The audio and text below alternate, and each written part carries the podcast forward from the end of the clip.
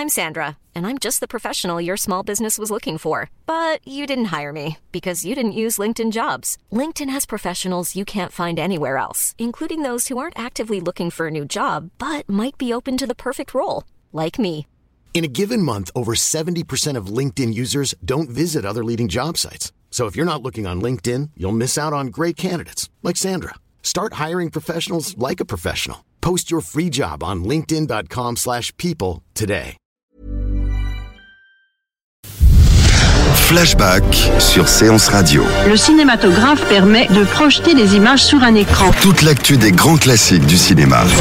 Bientôt, les films vont être sonorisés. Flashback avec Antoine Julien. Ne sais pas si vous vous rendez compte de l'aspect grandiose du mélange. Pour ce dernier numéro de Flashback spécial Festival Lumière, nous avons eu la chance de rencontrer le réalisateur Régis Varnier, l'un des ambassadeurs de ce festival. Il évoque pour nous la ressortie d'Indochine, Oscar du meilleur film étranger, et l'hommage rendu ce soir à Catherine Deneuve, qui recevra le 8e prix Lumière.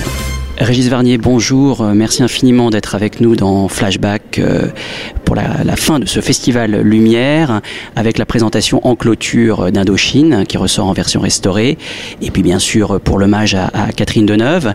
Alors, revenir un petit peu en arrière, avant Indochine, vous aviez signé des œuvres plus intimistes. Qu'est-ce qui vous a poussé à l'époque à vous lancer dans une telle aventure? C'est une, en fait, c'est une proposition d'un d'un jeune producteur qui euh, qui avait vu les deux premiers films que j'avais faits et qui me suggère de m'intéresser à, une fresque sur la sur l'Indochine. Il avait précisé qu'il voulait pas qu'on fasse quelque chose sur la guerre, hein, mais au contraire sur quelque chose qui n'était pas vraiment traité à l'écran un peu dans les littératures, mais en tout cas pas à l'écran, sur l'Indochine d'avant, sur la colonie et sur euh, cet endroit du monde qu'on appelait la, la perle de l'Empire français. Euh, alors j'ai appris plus tard, parce que ce, producteur était assez pudique, qu'il était concerné directement, parce que c'est sa famille, en tout cas ses grands-parents, avaient une plantation de d'EVA, mais il nous l'a pas dit tout de suite. Et dans le projet qu'il me soumettait, il était surtout question de, en gros, du parcours émotionnel, aventureux de deux jeunes officiers de marine qui allaient rencontrer une jeune vietnamienne, enfin une jeune indochinoise à l'époque. Mais il n'était pas du tout question du personnage de Catherine. Et en fait, je ne sais pas comment c'est- venu dans ma tête, mais moi, je voulais travailler avec Catherine, qui avait de manière très, très, en tout cas, très digne et très euh, circonstanciée, dé- décliné le- l'offre de faire le premier film avec moi. C'est Jane Birkin qui l'a fait. Et je me disais, euh, Indochine, une fresque, euh, s'est imposé à moi l'idée qu'il fallait écrire un personnage pour Catherine. Voilà, ça un petit bras de fer avec le producteur parce que ça déviait beaucoup de son, projet. Et voilà, et puis il a dit bon ben euh, mettez-vous au travail. Et j'ai suggéré que parce qu'il voulait un film, il voulait un film de trois heures, il voulait un grand, un grand film épique. Je lui dis mais il faut tout écrire. Je veux dire là, euh, on a une note d'intention de trois pages. Euh, je dis avant de faire un scénario, faut peut-être faire là, euh, faut peut-être faire un roman. en tout cas dans notre tête un roman et on en fera un scénario. Mais et c'est pour ça que j'ai insisté pour travailler avec des romanciers, Louis Gardel et Eric Orsena. Et puis, euh, et puis j'en ai parlé très vite à Catherine. Je dis voilà, il y a, il y a ce projet, euh, on va le démarrer. Je vous dis tout de suite, c'est, on va l'écrire pour vous. Et elle m'a dit ben banco. Quand vous avez démarré le tournage, est-ce que vous aviez des références cinématographiques en tête? En tout cas, on pense quand on voit votre film à quelques classiques euh, du genre. Est-ce que, par exemple, le- la, la grande fresque hollywoodienne, c'était une des références ou d'autres moins, moins directes? Oui, alors à la fois consciente et inconsciente, parce que bon, moi j'ai été, ne- j'ai été nourri quand j'étais môme euh, euh, de ce qu'on appelle les, ci- les cinémas de quartier. Hein. C'est, fini, hein, ça aujourd'hui. Mais les films qui arrivaient en, bien après l'exclusivité, euh, qui étaient évidemment euh, des films qui étaient tous doublés, parce qu'on ne voyait pas de VO dans les, salles de quartier. Mais moi j'ai été nourri aux films américains. anglais, euh, mélo, western, films d'aventure, donc ça faisait partie de ça faisait partie de ma culture, que ce soit de je sais pas de Laurence d'Arabie à euh, Shane, là, le film de George Stevens, euh, euh, Cheyenne, de John Ford. Enfin, en plus, bon, à l'époque, je savais pas qui était qui et quel metteur en scène était reconnu comme grand. Moi, je voyais des films et ils me plaisaient. Non, mais notre référence amusée entre nous quand on écrivait, c'était, on appelait notre, on appelait notre projet Out of Asia. Voilà. Parce que bon, personnage central, une femme, euh, une femme qui dirige, euh, c'est pas des plantations de café, ou de, mais c'est du caoutchouc, mais voilà, la solitude, l'époque, euh, les colonies, voilà, forcément. Puis après, bon, euh, c'est, je dis pas qu'on s'en est écarté, mais c'est c'est pas vraiment le seul point de ressemblance.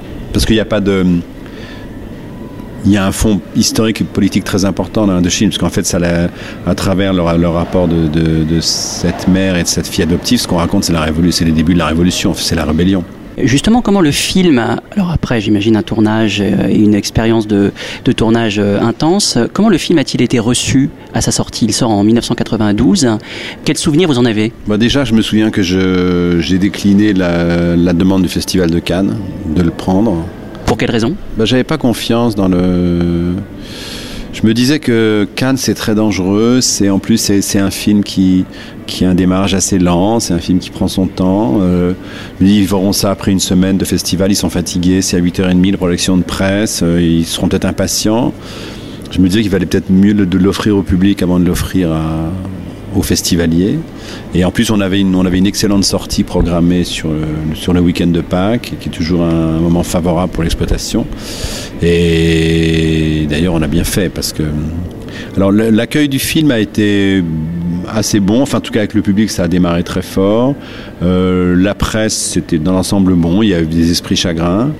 Mais ce qui a fait le succès du film et ce qu'il est aujourd'hui, c'est vraiment le public et c'est le public du monde entier parce que parce que Indochine a fait le tour du monde. hein. D'ailleurs, euh, Catherine ou moi ou nous deux, on allait le présenter. euh, et puis bon, il y a eu ces campagnes pour les Golden Globes, pour les Oscars. Donc je suis allé plusieurs fois à Los Angeles. Elle aussi, on a gagné l'Oscar. Euh, l'Oscar, c'est un an après la sortie. Le film était toujours à l'affiche. Le film n'a pas quitté l'affiche de avril, de avril 92 à avril 93. Ça n'existe plus. Donc voilà, c'est un, un- Et puis bon, depuis, il a, une, vie sur les écrans de télévision ou le- le- les DVD. Mais je me souviens que c'était le plus gros succès français euh, en Corée, en Russie, euh, en Espagne, en Argentine. euh, voilà, c'est une histoire tout à fait particulière. Ce que je trouve très beau dans le film en le revoyant, c'est que vous filmez un monde euh, qui est en train de s'éteindre petit à petit. Euh, vous avez un regard, euh, je trouve, très juste sur cette époque coloniale que nous n'avons pas connue.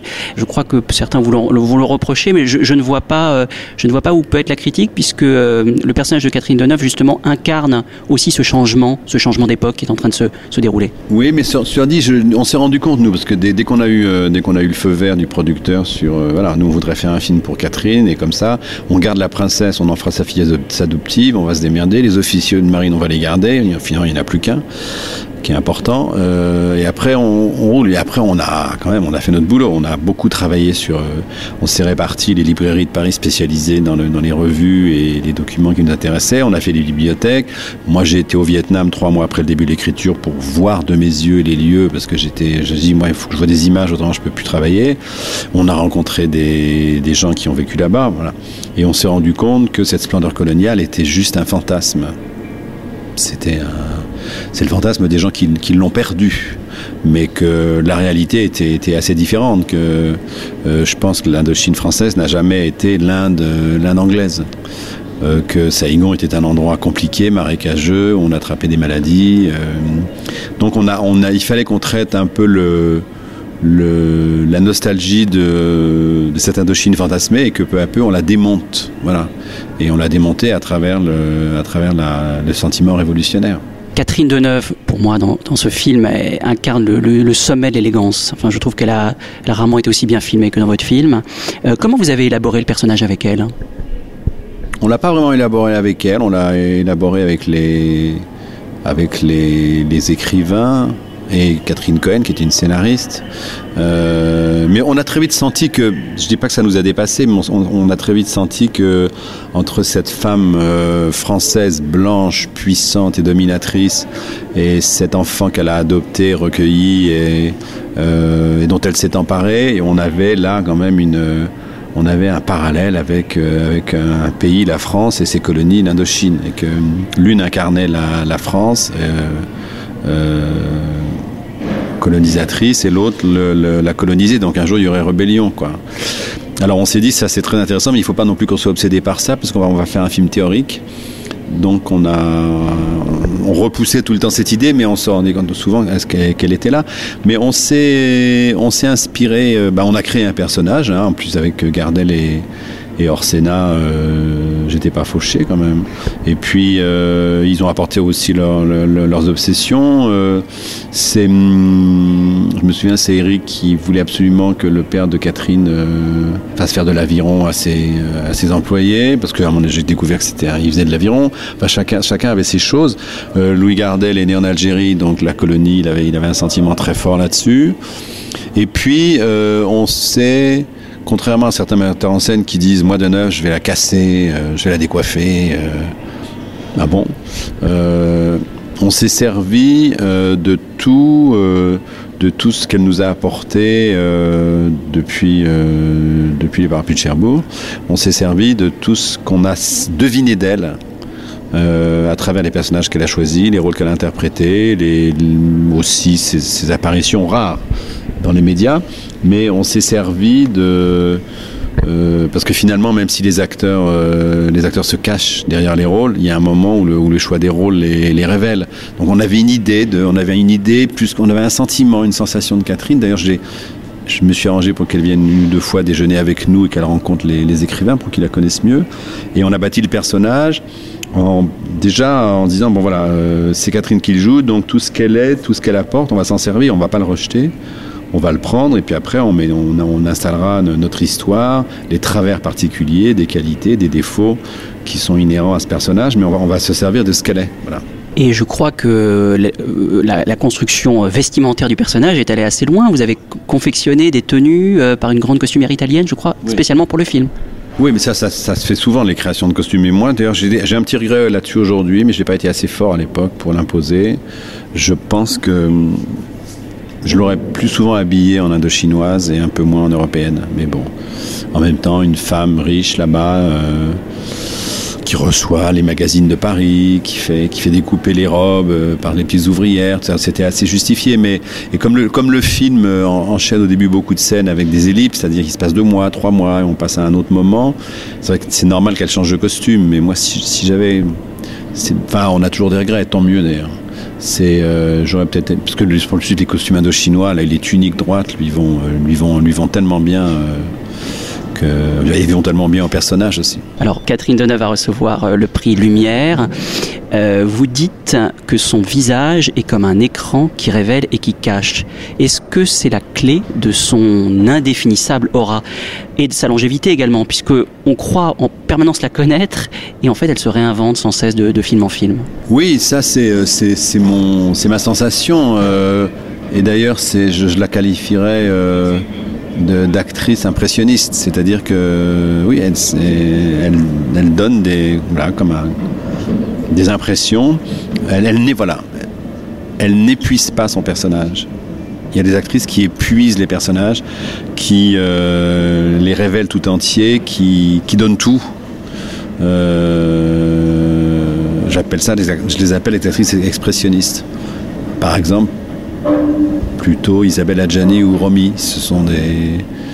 Euh, Catherine, elle laisse une, elle laisse une part dans l'ombre. Je trouve qu'elle laisse à chacun euh, une partie d'interprétation de, ce qu'elle ne dit pas. Je dis pas de ce qu'elle ne donne pas, mais de ce qu'elle ne dit pas. Et c'est sa manière, c'est son style. Mais elle est, comme ça dans la vie. Je veux dire, elle est, elle est, elle est là et pas là. Et ses personnages sont les personnages qu'elle incarne. euh, mais c'est tellement, je, me souviens, c'est tellement voyant dans. J'ai revu là, j'étais présenté ça en Russie, des copies restaurées, les parapluies de Cherbourg. Il y a deux plans absolument splendides. elle avait 19 ans et je comprends que là, les metteurs en scène se sont dit, mais il faut la faire tourner. Celle-là, euh, c'est les deux scènes à voilette. C'est quand elle essaie sa robe de mariée et ensuite le plan, le plan du mariage proprement dit.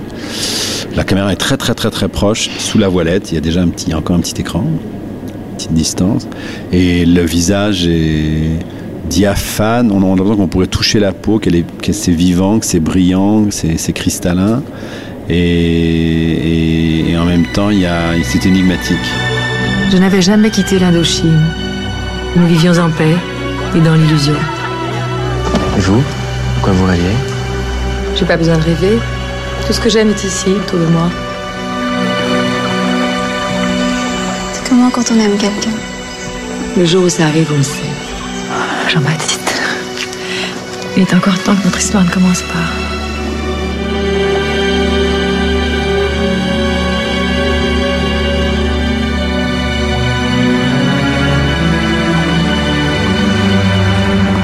Pour la première fois de ma vie, je m'en étais remise à quelqu'un.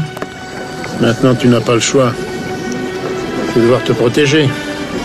Il n'y a rien de mieux qu'un mariage pour protéger. Non. Non quoi? Pour le mariage Non.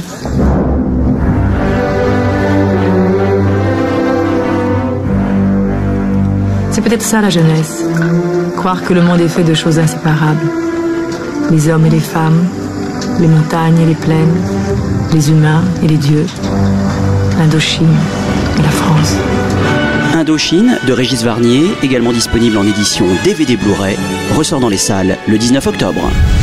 Flashback sur Séance Radio. Le cinématographe permet de projeter des images sur un écran. Toute l'actu des grands classiques du cinéma. Bientôt, les films vont être sonorisés. Flashback avec Antoine Julien. Je ne sais pas si vous vous rendez compte de l'aspect grandiose du mélange.